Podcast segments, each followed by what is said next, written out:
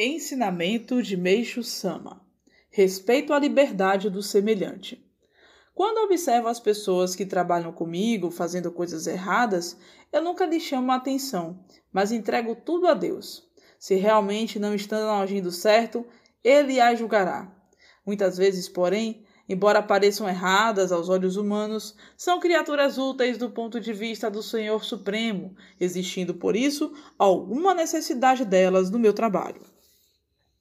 Certa vez, aconteceu de um determinado colaborador tentar de várias maneiras prejudicar a obra divina.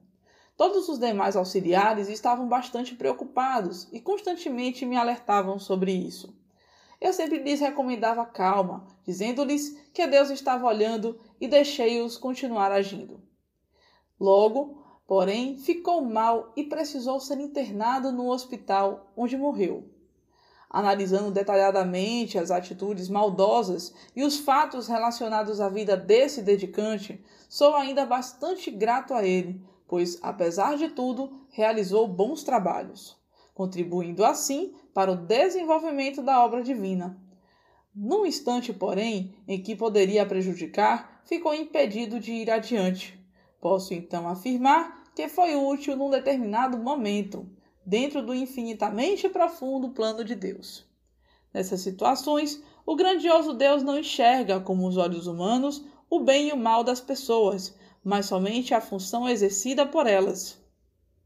Com o passar do tempo, todos vão entender que a concretização do reino do céu aqui na terra assemelha-se a um grande teatro do qual fazem parte os três reinos: o divino, o espiritual e o material.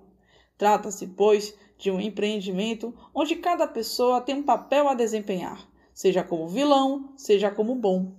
O importante, porém, é que assim que a obra de Deus vai se desenvolvendo e expandindo nesse mundo, ainda dominado pelo mal, faz-se necessário também todos permanecerem bem atentos, porque, mesmo dentro da igreja, os jachins penetram e ficam na mira dos adeptos. Não pode haver, portanto, falhas e cada um deve estar bem decidido, firme. Embora de vez em quando aconteçam alguns infortúnios em consequência da atuação do Jachim, esses sofrimentos devem ser encarados como uma ação purificadora, sem a qual não se consegue aprimorar. Por Micho Sama, extraído do livro Evangelho do Céu, volume 2.